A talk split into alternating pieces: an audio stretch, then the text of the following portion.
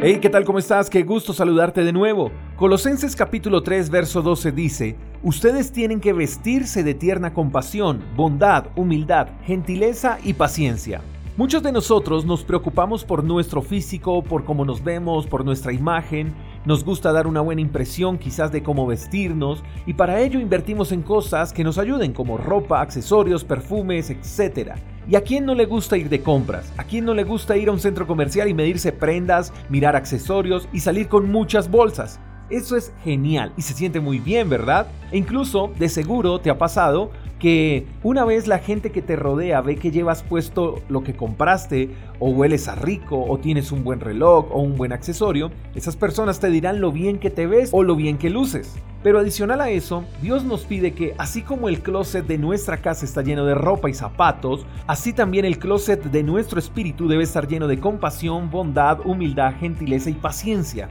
Debemos ser compasivos con los demás, ayudar a los demás, no ser indiferentes ante las necesidades de los demás. Necesitamos ser bondadosos, hacer las cosas con amor, necesitamos ser humildes y la humildad no tiene que ver con pobreza sino con nobleza de corazón.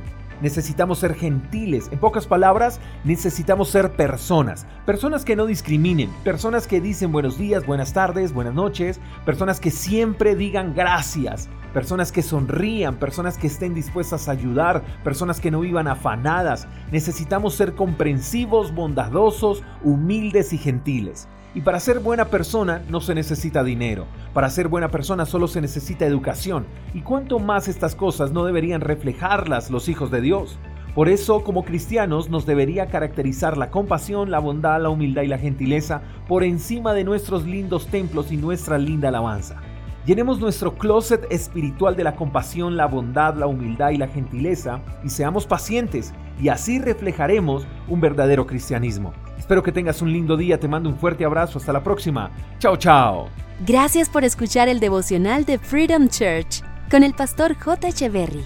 Si quieres saber más acerca de nuestra comunidad, síguenos en Instagram, arroba Freedom Church Call. Hasta la próxima.